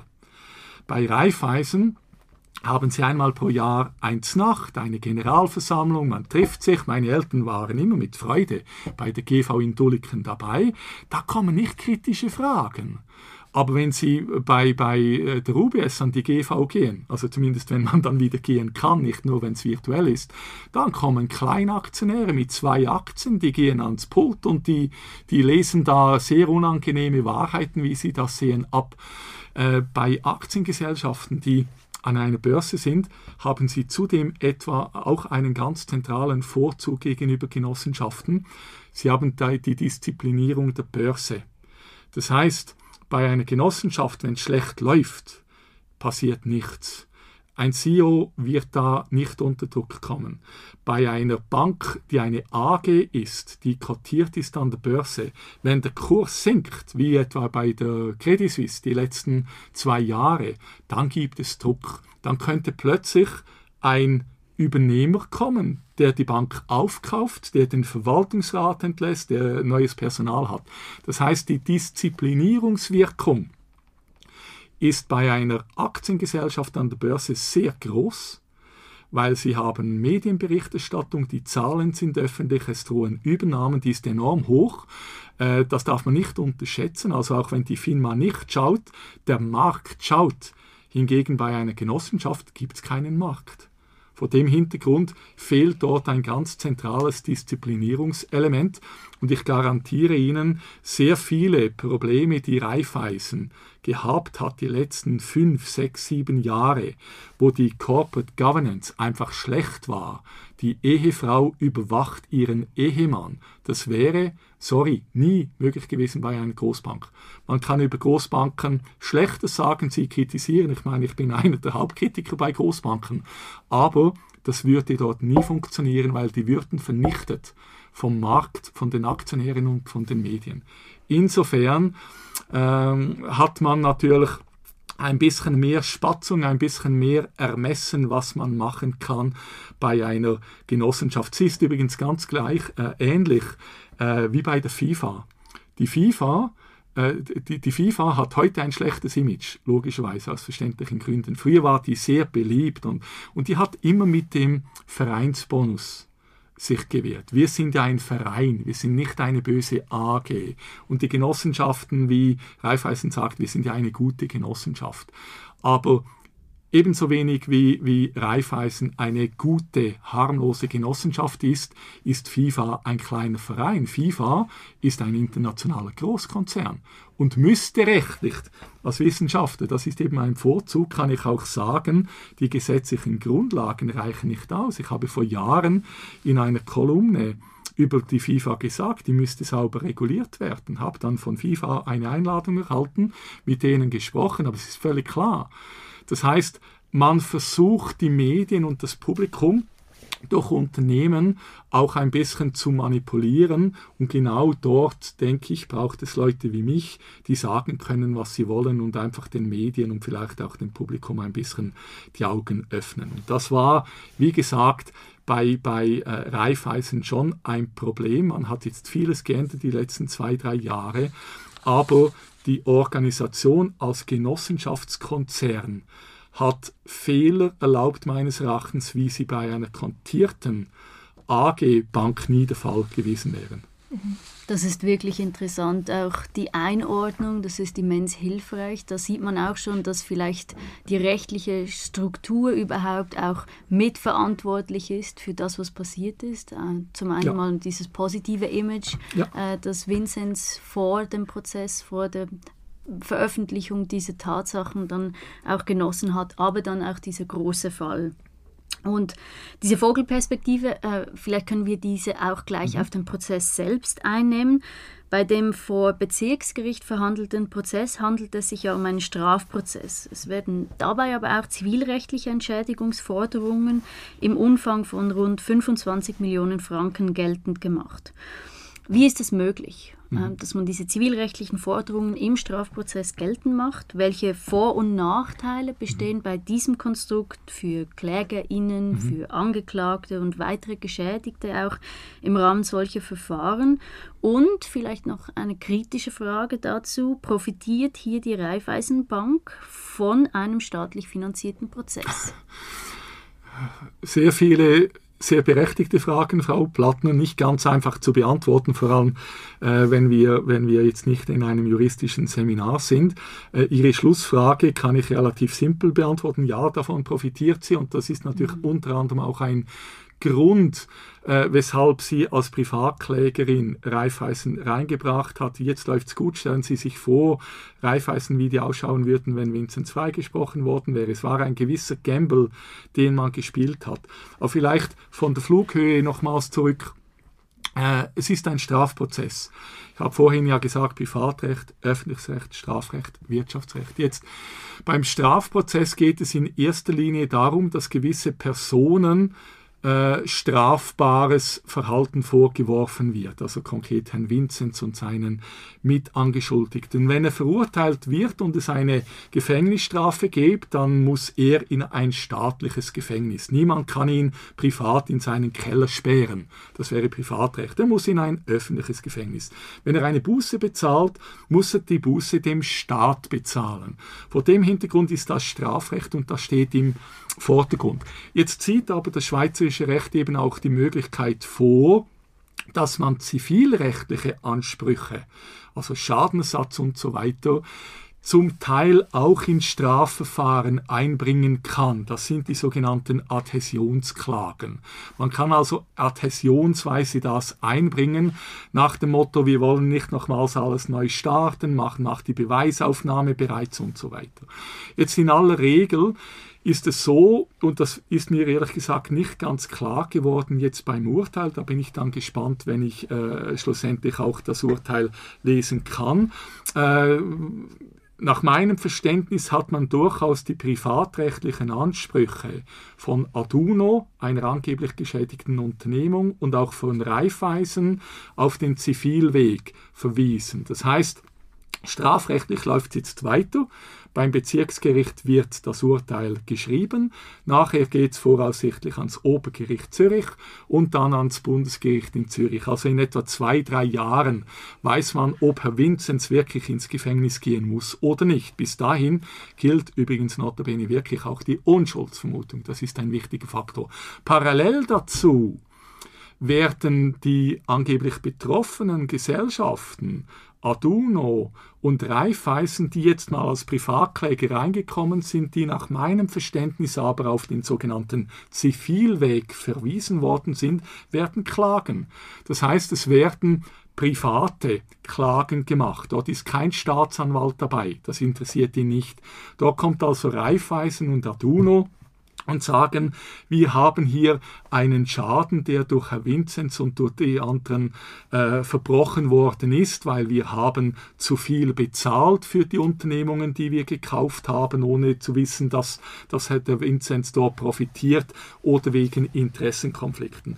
Also dort werden ganz bestimmt parallel davon und wahrscheinlich auch mit weniger medialem Interesse noch viele Jahre Prozesse geführt werden. Dort kommt es dann vielleicht auch mal zu einem Vergleich, einen privatrechtlichen Streit über Schadenersatz, den kann man vergleichen. Bei einem Strafurteil kann man das nicht. Also jetzt könnte nicht Herr Vinzenz und der Staatsanwalt zusammensitzen und sagen, okay, äh, wir treffen uns in der Mitte sondern dort braucht es ein, ein Urteil, das sagt, wie das Strafmaß ausschaut oder ob es einen Freispruch gibt. Aber ich denke, man hat jetzt bewusst auch mal vorgespurt durch Reifeisen, hat behauptet, man sei geschädigt. Schlussendlich muss man aber den Schaden sauber nachweisen in einem weiteren Verfahren vor einem zivilen Gericht, sei das ein Bezirksgericht, sei das ein Handelsgericht und auch das wird über mehrere Jahre sich hinziehen. Und dort kommt dann eben ein ganz wichtiger Punkt, der Schaden. Der Schaden ist eines der spannendsten Themen überhaupt. Das wissen die Juristinnen und Juristen, die jetzt zuhören. Im Privatrecht bei diesen Schadenersatzklagen, die kommen werden, muss dann Raiffeisen beweisen, wo der Schaden liegt, dass man zu viel bezahlt hat, was äh, nicht ersichtlich ist oder dass man sagt, man hat andere Schädigungen. Bei den Spesen schaut es vielleicht ein bisschen anders aus, zumindest bei gewissen, dort ist der Schaden offensichtlich. Aber äh, das ist dort zu beweisen. Und jetzt im Strafrecht bräuchte es eben auch einen Schadensnachweis. Und das war das, was ich jetzt seit Monaten immer gesagt habe. Ich bin überrascht gewesen im Verfahren, dass man relativ nonchalant vom Staatsanwalt und auch vom Gericht gesagt hat, mehr oder weniger, ja, der Schaden sei offensichtlich. In Bezug auf das Tinder-Date würde ich schon auch sagen, ja, das ist dann schon ein bisschen sehr gewagt zu sagen, das habe man für Raiffeisen gemacht. Aber andere Ausgaben muss ich sagen, mh, hm, das ist noch nicht wirklich ein Schaden. Und die Spesenthematik, die sind ein, ein kleiner Themenbereich. Und dieser Schadennachweis, der wird eben auch strafrechtlich zu erweisen sein und genau das werden wir dann auch anschauen müssen. Insofern wird das Urteil und seine Begründung äh, sehr spannend sein abzuwarten, jetzt da in einigen Wochen oder Monaten. Also kommen wir nun nochmal auf diese Spesen zu sprechen. Ähm, was wird eigentlich ähm, bei Spesen von einer Organtätigkeit gedeckt? Äh, Sie haben im Rahmen eines Medienauftritts ebenfalls erwähnt, dass zum Beispiel Spesenausgaben im Rotlichtmilieu mhm. jetzt nicht per se unrechtmäßig sind. Jawohl, das ist so. Und die Spesen interessieren natürlich die meisten Leute auch die Medien, weil man dort klare Vorstellungen hat. Ein Tinder-Date oder man geht in einen, Nachtclub, der heißt Red Lips und, und man hat da gewisse Vorstellungen. Spesen müssen einen geschäftsmäßig begründbaren Aufwand darstellen. Es braucht einen Geschäftsbezug. Und nicht jedermann hat gleichen Anspruch auf Spesen. Also um es klar zu sagen, ich als Professor könnte jetzt nicht in einen Nachtclub gehen und einen Professor äh, aus Deutschland einladen, um, um da Beziehungspflege zu machen. Vor dem Hintergrund äh, hätte ich einen engeren äh, Legalitätsbereich bei Spesen. Jetzt generell kann man aber Spesen machen, sofern sie legal sind und eben auch ein Nachtclub ist durchaus legal. Wenn es jetzt um Bestechungsgeld ginge als Spesen, dann hätten wir ein Problem. Aber Nachtclubs sind eben auch legal. Und es ist mir auch aufgefallen, äh, eine Professorenkollegin hat behauptet, ja, Nachtclubs und so weiter, Red Light District gehe generell nicht für Spesen. Und Raiffeisen hat das auch behauptet. Und beides ist falsch. Es braucht nur einen geschäftsmäßig begründbaren Zusammenhang. Jetzt im konkreten Fall muss man sagen, wenn der CEO einer drittgrößten Bankengruppe der Schweiz, die systemrelevant ist, Beziehungspflege macht und dazu auch im Nachtclubbereich tätig ist, beispielsweise Klienten ausführt, dann ist das geschäftsmäßig ohne weiteres begründbar. Das sind dann Ausgaben, die er Raiffeisen ohne weiteres belasten konnte, weil es nicht Privatausgaben waren. Sollte er einfach in den Club gegangen sein und eine Runde geworfen haben, das gehe logischerweise nicht. Aber wenn er mit einem Raiffeisen äh, äh, Angestellten gekommen wäre, würde es anders ausschauen. Das heißt, er hat eine andere Möglichkeit, was die Ausgaben anbelangt. Vor dem Hintergrund kann es durchaus sein.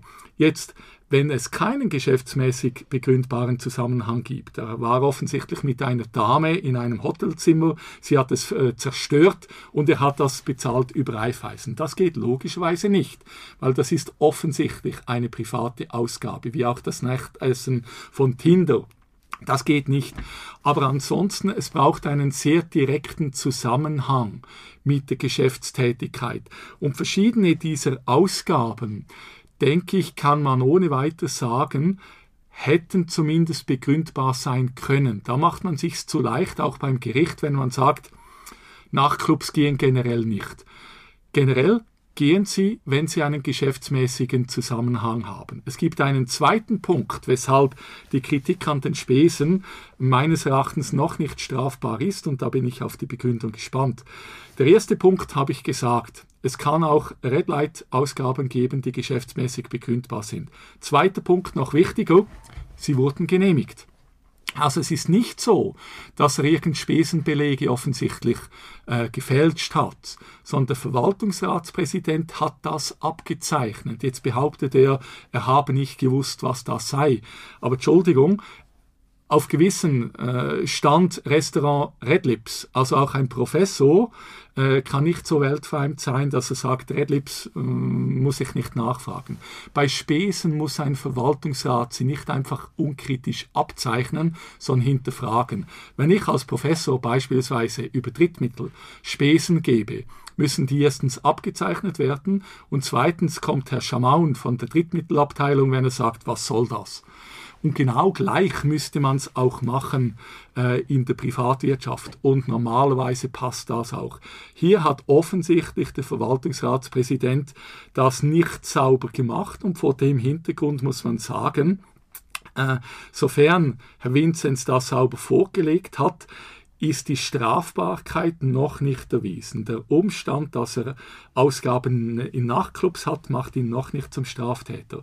Sondern wenn er die Belege gefälscht hätte, wäre es Urkundenfälschung. Wenn er sie nicht vorgelegen hätte, wäre es auch Veruntreuung gewesen. Aber sie offen zu legen, abzeichnen zu lassen zum Verwaltungsratspräsidenten, äh, das stellt die Strafbarkeit sehr ernsthaft in Frage. Deshalb bin ich dann gespannt, was das Bezirksgericht begründet einen zweiten Punkt, weil die Spesen sind ja ein klassischer Schadensteil. Wir haben vorhin über den Schaden gesprochen. Wenn also unrechtmäßige Spesen ausbezahlt werden, das schädigt die Gesellschaft. Jetzt interessant ist, dass das Bezirksgericht äh, Zürich hier offensichtlich als Schadenbegriff auch noch eine Analogie zu den Retrozessionen macht. Die Retrozessionen kommen aus dem Finanzmarktrecht. Dort geht es im Prinzip darum, dass man äh, bei Interessenkonflikten Gelder vereinnahmt und sie nicht weiterleitet. Das ist die Idee dahinter. Äh, seit einigen Jahren gibt es da verschiedene äh, Gerichtsurteile und das sei auch strafbar. Jetzt im konkreten Fall hat die Staatsanwaltschaft offen gesagt sehr originell, ich wäre gar nie auf die Idee gekommen, plötzlich gesagt, ja, aber hier haben doch die zwei Angeklagten ja ihre Treuepflichten gegenüber ihren Arbeitgeber Aduno und Raiffeisen verletzt. Sie hatten einen Interessenkonflikt, den sie nicht offengelegt haben. Und in diesem Interessenkonflikt haben sie Gelder verdient, zweistellige Gelder, indem sie nämlich äh, Unternehmungen verkauft haben, an denen sie beteiligt waren. Und jetzt sagt man, bei den Retrozessionen geht es ja um etwas Ähnliches. Gelder werden nicht weitergeleitet in einem Interessenkonflikt, das ist strafbar. Das behauptet man jetzt. Und ich wäre nie auf diese Idee gekommen und ich finde sie nach wie vor abstrus.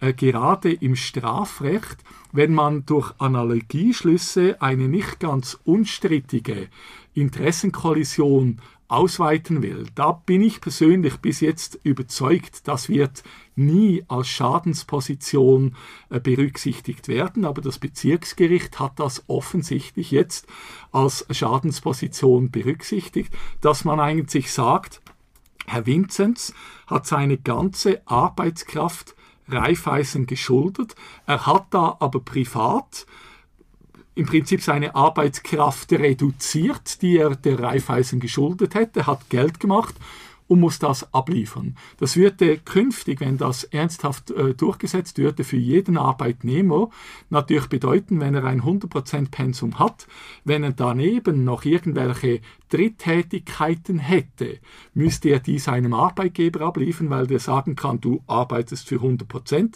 du darfst nicht noch weitere Gelder erhalten. Und das wird eine sehr dünne Linie sein, wo ich mir kaum vorstellen kann, dass das Obergericht Zürich oder das Bundesgericht tatsächlich diese Retrozessionsthematik analog als Schaden betrachten wird. Das scheint ja auch sehr sein. seltsam zu sein, ein sag ich mal, eher privatrechtliches Konstrukt Absolut. Äh, ins Strafrecht zu überführen, obwohl ja eben Vor eigentlich per Analogie an. ja eben das Analogieverbot genau. gilt und wir haben genau. einen sehr ähm, ausführlichen Strafrechtskatalog mit Tatbeständen und dass man dann da versucht irgendwie aus dem Privatrecht Sachen ähm, eine strafrechtliche Verantwortlichkeit aufgrund eines privatrechtlichen Konstrukts ja. zu machen. Ich denke, die, soweit man das weiß, hat die Staatsanwaltschaft das auch sehr spät gebracht. Weil im Prinzip wäre es natürlich angenehmer gewesen, wenn man gesagt hat, Raiffeisen als Käuferin der Unternehmung, die Herr Vinzenz heimlich beteiligt war, war zu teuer. Man hat überbezahlt. Und dann hat man plötzlich gemerkt, Raiffeisen hat nicht überbezahlt. Auch Aduna hat nicht überbezahlt. Soweit man heute weiß, hat Raiffeisen und Aduna nicht einen Schaden erlitten. Also das ist ja das Hauptproblem, das ich immer erwähne. Die sind nicht geschädigt, es waren gute Deals. Äh, sie behaupten einfach, es hätte noch besser sein können, aber sie haben nicht einen Verlust gemacht, sie haben nicht überbezahlt. Dann hat die Staatsanwaltschaft wahrscheinlich plötzlich gemerkt, ja, wir brauchen einen Schaden. Und dann hat man gesagt, ja, aber Herr Vinzenz und Herr Stocker haben ja einen Gewinn gemacht bei sich und insofern hätte man diesen Gewinn abführen müssen, analog zur Retrozession. Und das wird dann sehr spannend zu sein. Also das wird sicherlich, äh, wie soll ich sagen, weil das Bezirksgericht hat jetzt gesagt, es sei strafbar. Da wäre ich jetzt höchst überrascht, wenn das rechtskräftig würde. Mhm. Stichwort Interessenkonflikt. Also Sie haben es bereits erwähnt und nach Artikel 717 Absatz ja. 1 OR hat ja der Verwaltungsrat die Interessen der Gesellschaft in guten Treuen zu wahren. Also wer fremde Interessen wie diejenigen der Gesellschaft oder der Gesellschafter wahren soll, darf diese weder mit eigenen noch mit Interessen Dritter vermischen, ja. weil das wäre ein objektiver Verstoß gegen organschaftliche und auftrags- oder arbeitsrechtliche mhm. Pflichten. Ähm, im Rahmen dieses Prozesses wurde eben viel über Interessenkonflikte ja. auch diskutiert. Jetzt vielleicht die etwas ausschweifende mhm. Frage, mhm. aber dennoch an, an dieser Stelle, sind Interessenkonflikte in der Schweiz eigentlich ausreichend gut geregelt oder besteht hier Regelungsbedarf? Ich versuche das äh, in verschiedenen Punkten zu beantworten. Erstens, es gibt Interessenkonflikte sehr häufig. Die sind Teil der Wirtschaft. Zweiter Punkt, wir haben sehr viele klare Regelungen, was die Interessenkonflikte anbelangt. Sie haben für Aktiengesellschaften OR 717 erwähnt. Jetzt mit dem neuen Aktienrecht übrigens, das am 1. Januar in Kraft treten wird, gibt es eine neue Regelung OR 717a. Der Titel lautet Interessenkonflikt. Dort haben wir sogar explizit eine Regelung betreffend Interessenkonflikte. Wir haben auch in verschiedenen sonstigen Bereichen im Vertragsrecht, also Interessenkonflikte sind heute schon ziemlich ausführlich geregelt. Und jetzt der dritte Punkt, der mir wichtig ist, den habe ich auch schon früher erwähnt, die Verletzung dieser Treuepflichten, mit anderen Worten die Nichtoffenlegung von Interessenkonflikten, ist noch nicht per se strafbar. Und das ist das konkrete Problem hier.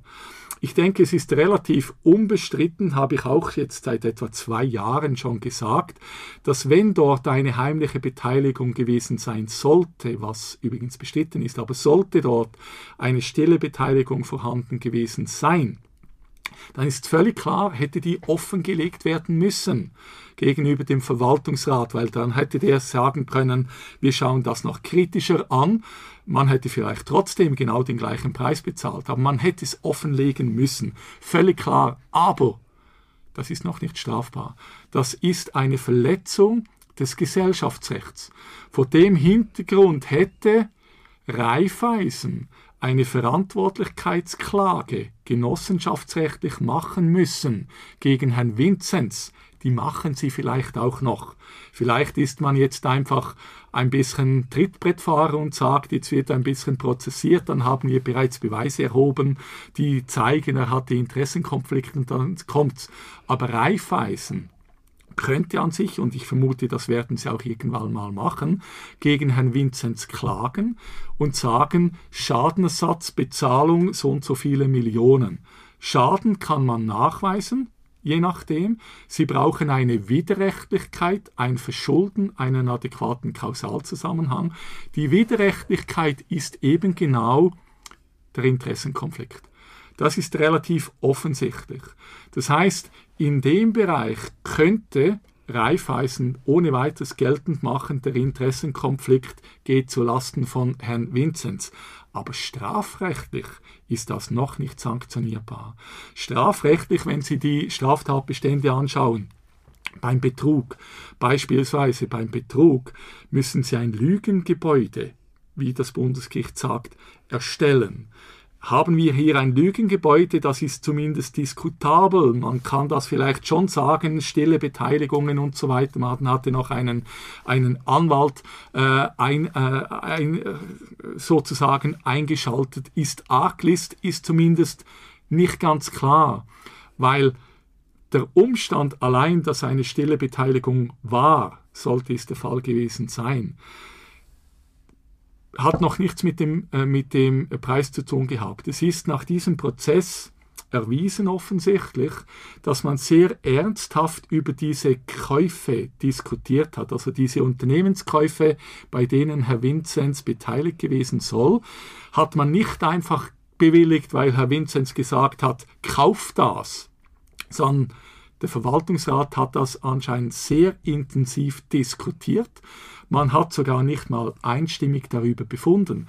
Mit anderen Worten war dort nicht ein direkter Einfluss der Verkäuferschaft Vincent zum Stocker.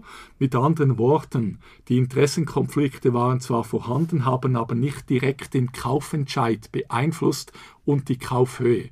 Vor dem Hintergrund muss ich sagen, äh, hat der Prozess beweismäßig in verschiedenen Bereichen eigentlich eher etwas ergeben, was ich zugunsten der Beschuldigten äh, gesehen habe. Und interessanterweise hat dann aber das Bezirksgericht gerade die andere Variante entschieden. Das ist ja wirklich interessant, auch wie, für mich stellt sich die Frage, hätte der Verwaltungsrat überhaupt anders gehandelt, hätte er das gewusst, gerade wenn, Sie haben das vorhin Absolut erwähnt, richtig. wenn man in Betracht Absolut zieht, dass richtig. hier diese Verbändelung ja. äh, bestand und auch ein zu wenig kritische Personen, ein zu äh, ja. wenig kritischer Standpunkt hier ja. eingenommen wurde. Und hier interessiert uns natürlich, wie die Aufsicht über den CEO überhaupt rechtlich zu qualifizieren ist und welche Anforderungen bestehen von Gesetzes wegen an diese Aufsicht und was fällt denn genau darunter? Mhm. Das ist absolut richtig. Also hier war tatsächlich ein Punkt, deshalb habe ich auch vorhin mal gesagt, ein gewisses Selbstverschulden dürfte eben bei Raiffeisen vorliegen. Weil es ist nicht so, dass Herr Vinzenz hier einfach etwas durchgedrückt hat, sondern die Kaufentscheide wurden diskutiert bei Raiffeisen. Äh, da waren Leute, die gewisse Verpflichtungen haben. Der Verwaltungsratspräsident, haben wir vorhin gesehen, war offensichtlich ein bisschen sehr unkritisch, zumindest bei den Spesen. Wenn er einfach abzeichnet und nicht sagt, ja, hier 3000 Franken Red Lips, was war das? Äh, da kann man nicht einfach die Augen zutun. Aber Ihre allgemeine Frage, was sind die Verpflichtungen? Äh, Frau Hoog hat vorhin OR 717 vorgelesen, das gilt auch bei Genossenschaften. Treue Sorgfaltspflichten haben sie, Gleichbehandlungspflichten haben die Verwaltungsräte. Und weil sie eben die Gesellschaftsinteressen wahrnehmen müssen, also die Verwaltungsräte von Raiffeisen müssen die Interessen von Raiffeisen wahrnehmen, muss man auch dafür besorgt sein, dass die Gesellschaft Raiffeisen nicht geschädigt wird. Mhm. Das müssen sie bei der gesamten Tätigkeit. Das heißt, wenn Sie äh, Spesen ist da eher zweitrangig, aber auch dort sind die Schädigungen offensichtlich. Deshalb muss geschaut werden, sind Spesen berechtigt. Aber insbesondere bei den Unternehmenskäufen muss der Verwaltungsrat sagen, ist das ein guter Deal für die Gesellschaft oder ein schlechter Deal. Das hatten wir früher bei Swissair. Bei Swissair ging es gerade auch bei der Hunter-Strategie darum. Vor dem Konkurs hat man äh, internationale Fluggesellschaften äh, gekauft. War das der richtige Preis? Und genau um das ging es hier auch. Und das bedeutet nicht nur, dass man die Kaufpreise genau anschauen musste, man musste auch die Verkäuferschaft hinterfragen. Also hat hier der Verwaltungsrat beispielsweise einen Ausschuss gehabt, um mit den Verkäufern zu verhandeln? Hat man gesagt, wie sind die Beteiligungsverhältnisse, wer ist beteiligt? Weil wenn man das gemacht hat, und man wurde angelogen, dann haben wir wahrscheinlich ein Lügengebäude und Betrug. Wenn der Verwaltungsrat aber sagt, boah, was auch immer interessiert mich nicht, dann haben sie keine Arglist. Oder also der, die Käuferschaft kann nicht einfach blauäugig tätig sein. Und der Verwaltungsrat hat insbesondere bei seiner Treue- und Sorgfaltspflicht auch eine Überwachungspflicht. Er muss die Geschäftsleitung sauber auswählen. Meine Studierenden wissen jetzt, was ich sage. Sie haben eine dreifältige äh, Pflicht. Sie haben eine Pflicht bei der Auswahl, bei der Instruktion und bei der Überwachung. Cura in eligendo, in instruendo und in custodiendo. Und das heißt, man musste mal den richtigen auswählen. Herr Vinzenz hat man vor 15 Jahren ausgewählt, war offensichtlich okay. Instruktion schon heikler, äh, weil offensichtlich hat er den Karren gezogen und die anderen waren mehr dabei und ließen sich ziehen. Da fehlte schon ein bisschen daran. Aber was ganz bestimmt mangelhaft war, woher auch die Kritik kam, nicht zuletzt von mir vor vielen Jahren, ist die Überwachung.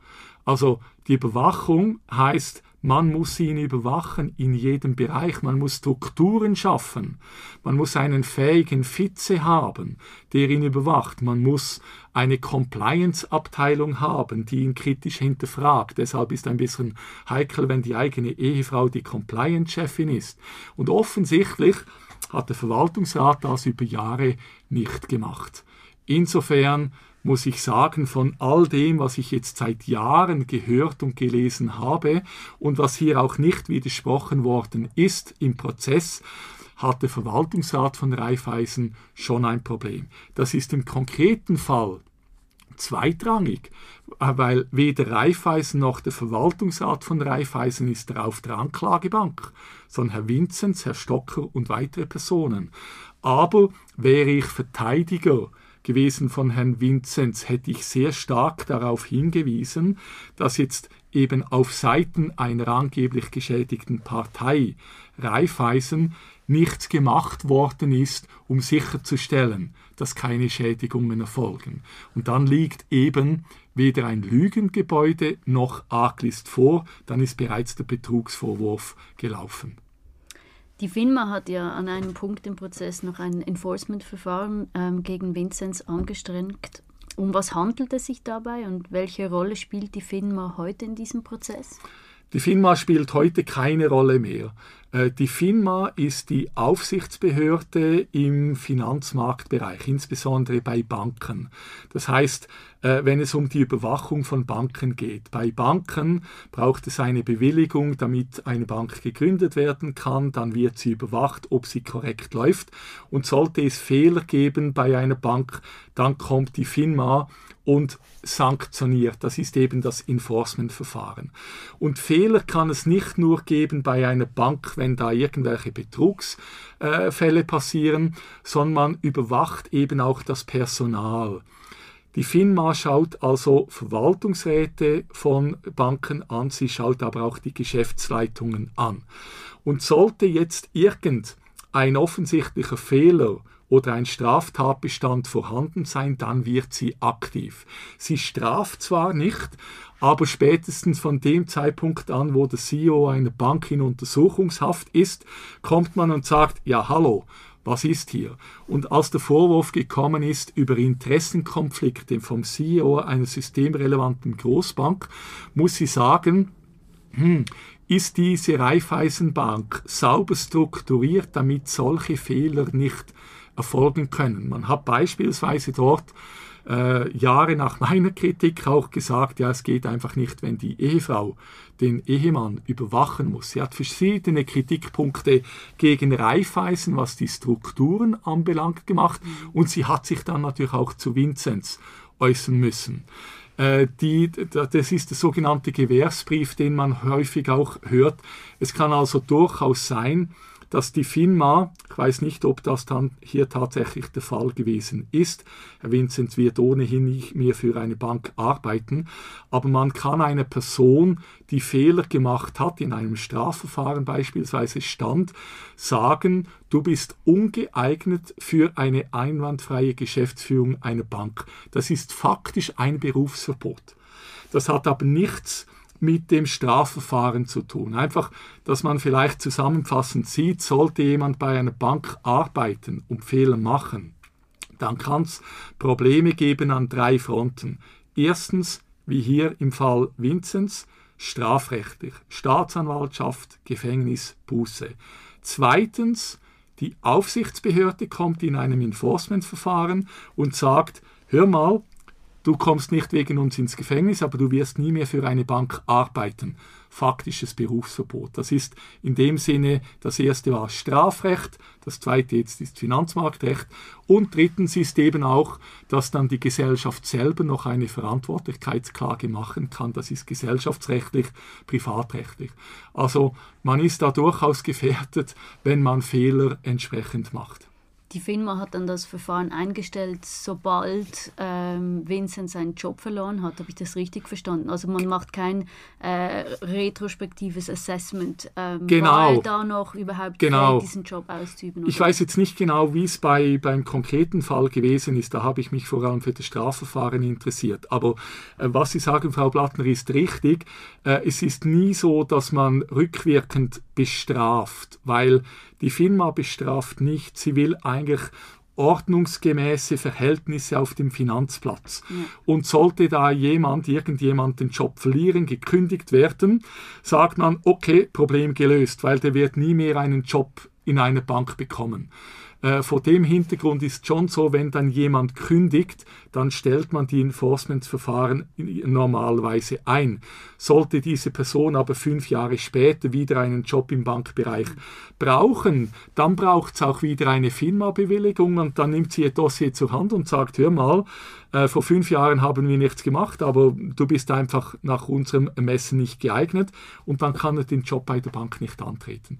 Aber wie Sie richtig sagen, es ist nicht retrospektiv eine äh, Bestrafung, sondern einen Gegenwartsbezug, damit der Finanzplatz möglichst sauber und ordnungsgemäß läuft. Ja. Wir haben es bereits mehrfach geäußert. Wir warten alle gespannt auf diese Urteilsbegründung, die dann im Sommer folgt. Und Sie haben es auch bereits erwähnt, ähm, worauf Sie sich da äh, spezifisch dann achten wollen, eben sei es die Beweislage ja. oder sei es die Frage nach, nach dem Schaden und den Retrozessionsbegründungen. Ja. Gibt es noch andere Fragen, ähm, die für Sie jetzt am Ende dieses Prozesses offen geblieben sind? Ich denke, im Vordergrund stehen die drei, vier Fragen, die ich bereits erwähnt habe. Was ich wirklich auch gespannt bin, ist, was das Bezirksgericht sagt, was in diesen 500 Bundesordnern stand. Was ich nicht weiß, es aber gelesen hat und sagt, deshalb ist es strafbar. Weil der Staatsanwalt müsste ja an sich die zentralen Punkte vorgebracht haben.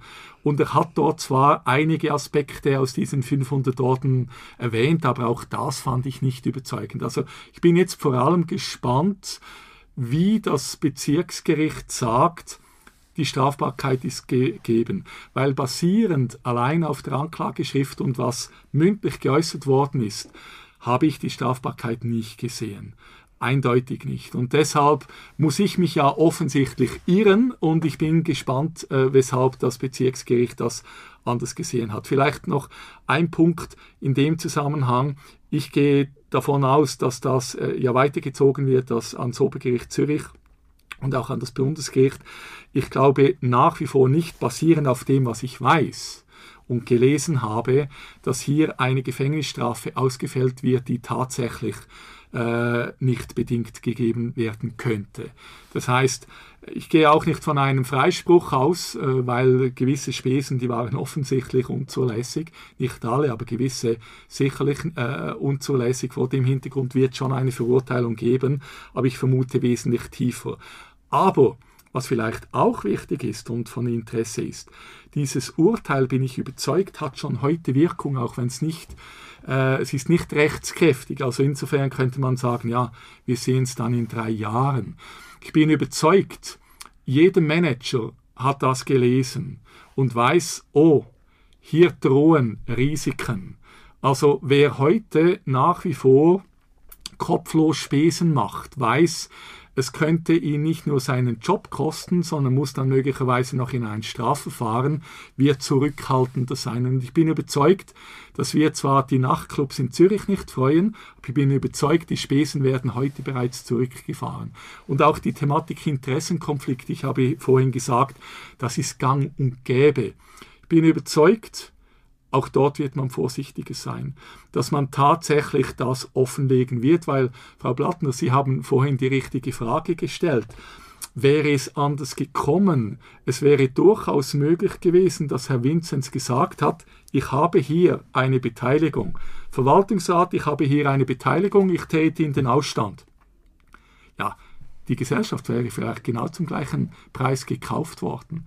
Vor dem Hintergrund war an sich die Nicht-Offenlegung äh, der Interessenkonflikte möglicherweise ein Schuss ins eigene Knie und man hätte genau das Gleiche verdienen können. Also es ist ein Irrtum zu meinen, Raiffeisen und Aduno hätten dann einfach 20 Millionen weniger äh, bezahlt, sondern man hat genau über den Preis diskutiert, man war uneinig.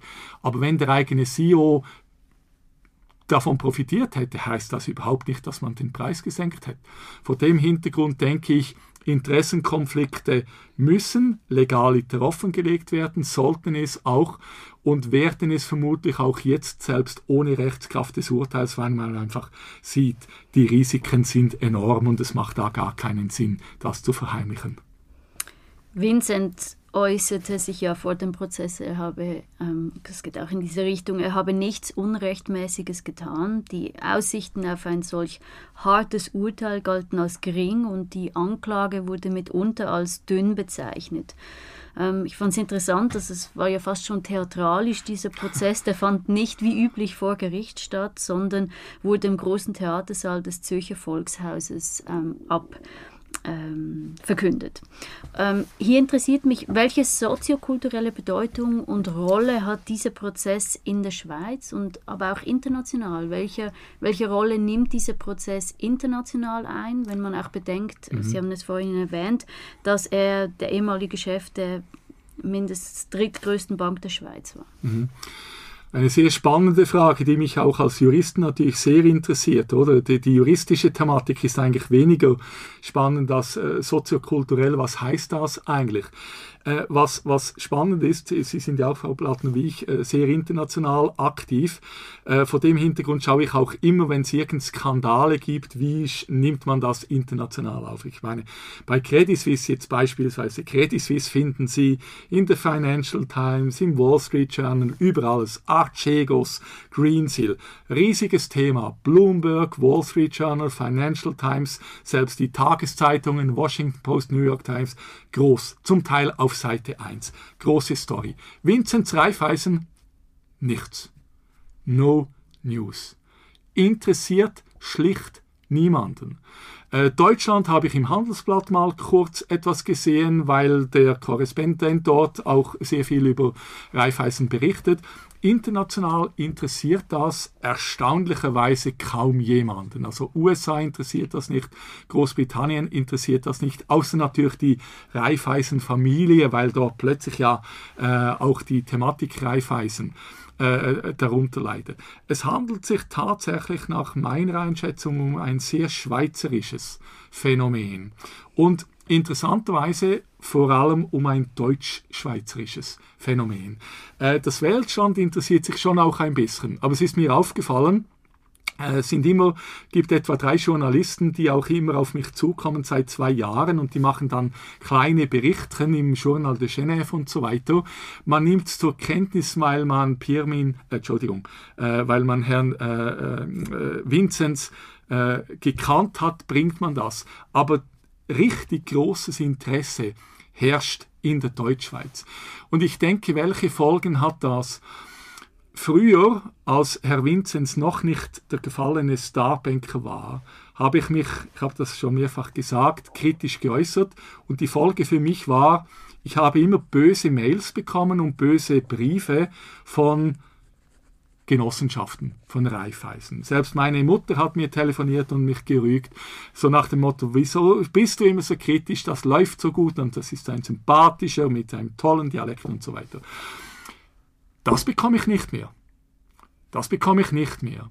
Äh, das heißt, ich bin überzeugt, es gab nicht nur bei den Medien einen Gesinnungswandel, sondern die Großenttäuschung ist beim in Anführungszeichen kleinen Schweizer, der kleinen Schweizerin, beim Durchschnittsschweizer, wo man über Jahre gesagt hat, voilà, hier haben wir endlich den Kontrabanker, der sympathisch ist, der vermutlich nur etwa 200.000 Franken verdient, nicht 14 Millionen, wie wir heute wissen, der nicht wie die, die äh, Zürcher Gnomen da auftritt, der für die Abschaffung des Bankgeheimnisses sich ausspricht, der mit Frau Wittmer-Schlumpf eng steht.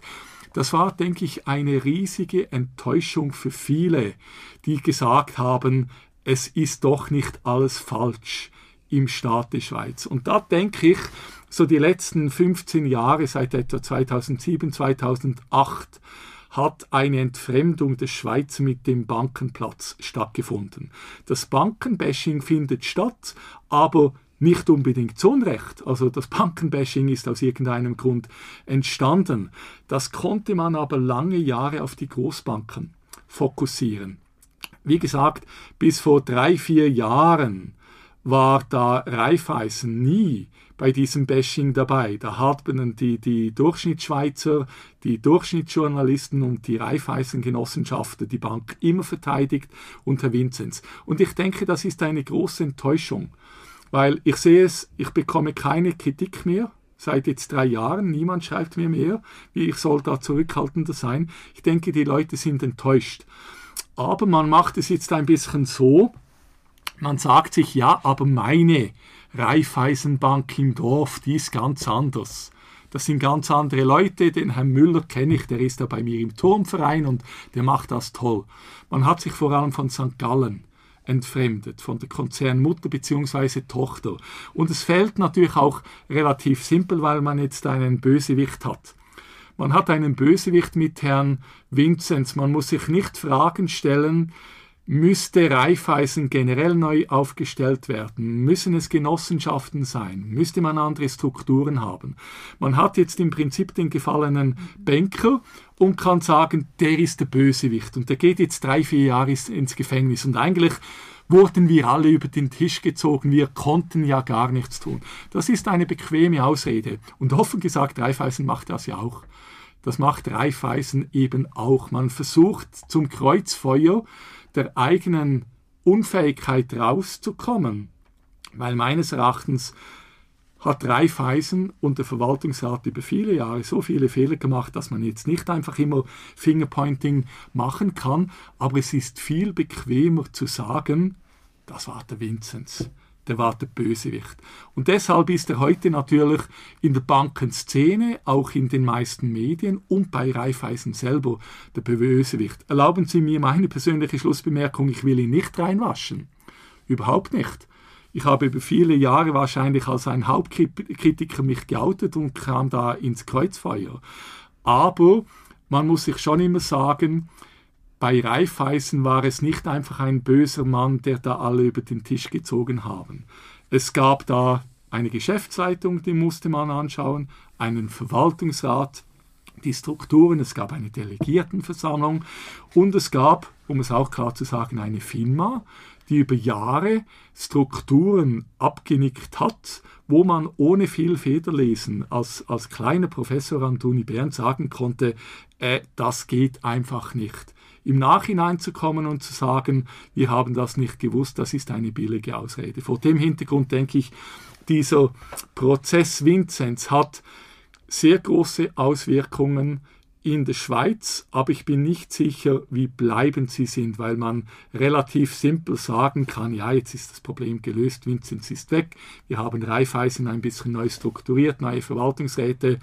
Ich werde mit großem Interesse weiterschauen, was die dort entsprechend machen, weil es ist und bleibt eine systemrelevante Großbank in der Schweiz. Wenn wir bereits bei den Reaktionen sind, Sie haben ja auch gesagt, dass Sie immer wieder in den Vorlesungen zusammen mit Ihren Studierenden mhm. aktuelle Fälle durchgehen. Und da würde uns natürlich jetzt interessieren, ähm, Sie haben bestimmt auch diesen Fall mit Ihren Studierenden besprochen. Können Sie uns einen Eindruck geben der Bandbreite der Reaktionen von Seiten der Studierenden? Ja, es war eben so in einer, ich konnte den noch nicht ganz so gut besprechen, weil das ist jetzt erst einen Monat her.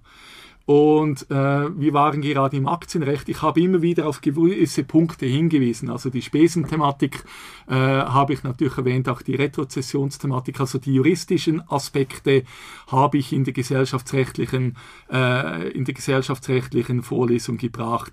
Wir haben es dort nicht in dem Sinne diskutiert, dass ich Fragen gestellt hätte, weil das mache ich eigentlich nicht, wenn ein Verfahren noch hängig ist, weil das wäre dann, wie soll ich sagen, weder die Medien sollen vorverurteilen noch ein Professor.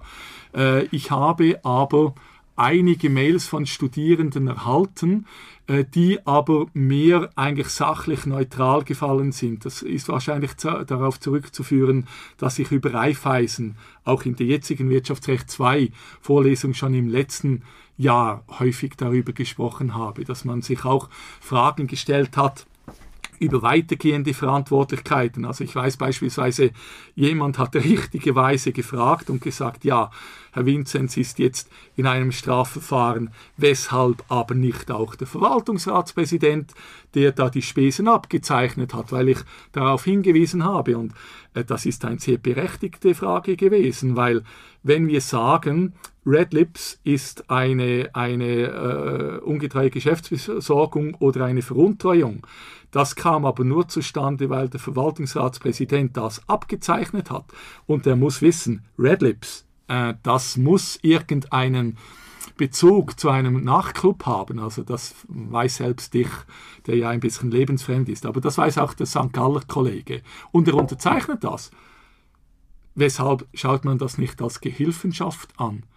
Äh, insofern war die Frage dieser Kommilitonin durchaus berechtigt, weshalb hat beispielsweise die Staatsanwaltschaft nicht auch noch Verwaltungsräte einbezogen. Und nach meinem Verständnis wurde der Verwaltungsratspräsident als Zeuge, aber nicht als Auskunftsperson befragt. Also von Anfang an nicht im strafrechtlichen Bereich. Und ich habe mich das auch gefragt und ich habe gesehen, die Studierenden äh, nehmen das also schon mit Interesse auf und stellen dann auch einige gute, spannende Fragen. Mhm. Ja, wir werden dann sehen, wenn die Urteilsbegründung da ist, wie diese Fragen zu beantworten sind oder beantwortet wurden ja. und auch noch, wie es dann weitergeht, wie Sie sagen, vor Obergericht oder bis vor Bundesgericht dann. Wir danken Ihnen vielmals für diesen äh, tiefen und breiten Einblick in diesen Prozess. Herzlichen Dank auch für die Einsichten und bin gespannt, wie auch sich das Gesellschaftsrecht in den nächsten Jahren entwickeln wird, ob es von solchen Fällen lernen wird und äh, hier auch ähm, andere Konstrukte vielleicht mhm. noch zur Anwendung mhm. kommen, die dann ein bisschen eine engere Aufsicht ermöglichen mhm. und auch, dass solche Dinge dann nicht einfach unbesehens alle paar Jahre wieder ähm, geschehen können. Wir danken Ihnen ganz, ganz herzlich, dass Sie heute bei uns waren, haben es sehr genossen, diese Einblicke von Ihnen zu erhalten und hoffen, dass wir Sie auch in Zukunft wieder einmal für einen äh, Podcast gewinnen können. Besten Dank. Ich möchte mich von meiner Seite her auch bei Ihnen bedanken, Frau Plattner, Frau Hochs, war mir eine große Freude. Ich finde das ohnehin, und das sage ich jetzt am Schluss, dass es nicht nach Schleimerei tönt, äh, eine tolle Sache, die Sie hier machen im Social-Media-Bereich. Und ich bin da hm, weiterhin gespannt, wie das bei dieser Interviewserie weitergeht. Zumindest mein Gespräch ist sehr angenehm verlaufen und sollten Kolleginnen und Kollegen von der Uni Bern mich fragen, werde ich das wärmstens empfehlen und bin auf weitere spannende Interviews gespannt. Vielen herzlichen Dank, Frau Plattner, Frau Hoog. Danke, das freut uns sehr. Dankeschön.